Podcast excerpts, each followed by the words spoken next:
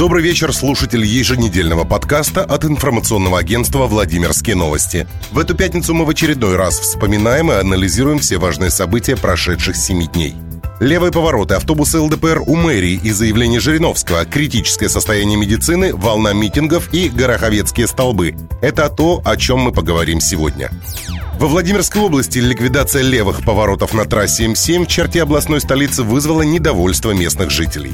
По мнению дорожников, принятые решения позволят ликвидировать очаги аварийности, уменьшат количество конфликтных точек и ДТП, а движение будет организовано таким образом, чтобы все участники могли добираться до пункта назначения максимально безопасно.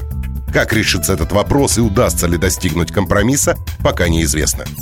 На этой неделе активистов ЛДПР возмутило то, что у мэрии Владимира путь их агитавтобусом преградила коммунальная техника. При этом партийцы заговорили о провокации и предположили, что власть якобы боится, что о проблемах владимирцев узнают в Москве. Отреагировали на заявление ЛДПРовцев и в самом Оранжевом доме.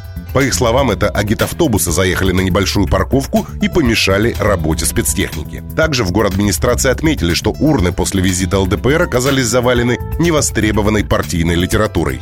Не заставила себя долго ждать реакция лидера партии Жириновского. В свойственной ему эмоциональной манере он заявил, что в отставку нужно отправить сити-менеджера и прокурора города. В законодательном собрании прошла встреча сотрудников Владимирской станции скорой помощи с народными избранниками. Почти два часа врачи, фельдшеры и водители скорой обсуждали проблемы своего учреждения. Самое главное, о чем говорили представители неотложки, это вопросы организационного порядка. Как было озвучено на закрытом от СМИ заседании, за год из скорой уволилось 17 фельдшеров. Напомним, что проблемы скорой помощи во Владимире вызвали большое обсуждение.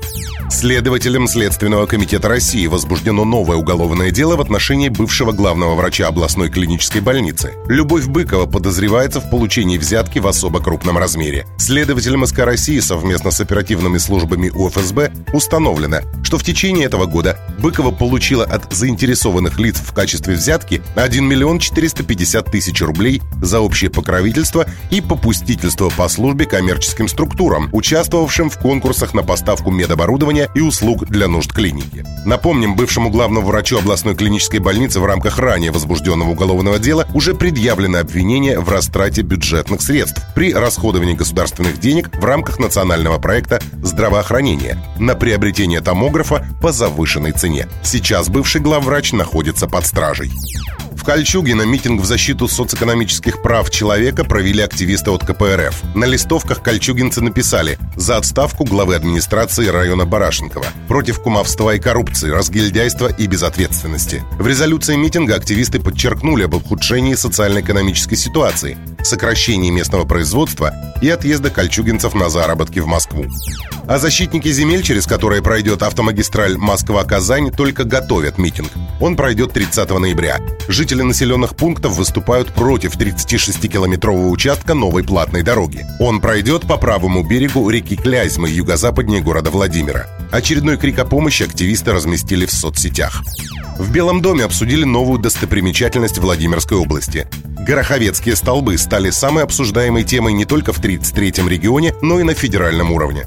Напомним, дорогу в Гороховецком районе на участке Фоминки-Заозерье, посреди которой расположены столбы с опорами ЛЭП, заснял на видеорегистратор один из водителей. Работы по реконструкции данного участка были выполнены в этом году и стоили бюджету 33-го региона 113,5 миллионов рублей. Еще 2 миллиона 100 тысяч было потрачено на строительный контроль.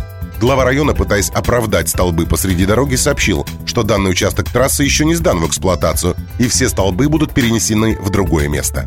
На этом наш подкаст завершен. Берегите себя. Оставайтесь на страницах vladimirnews.ru. Это всегда свежая и актуальная картина дня.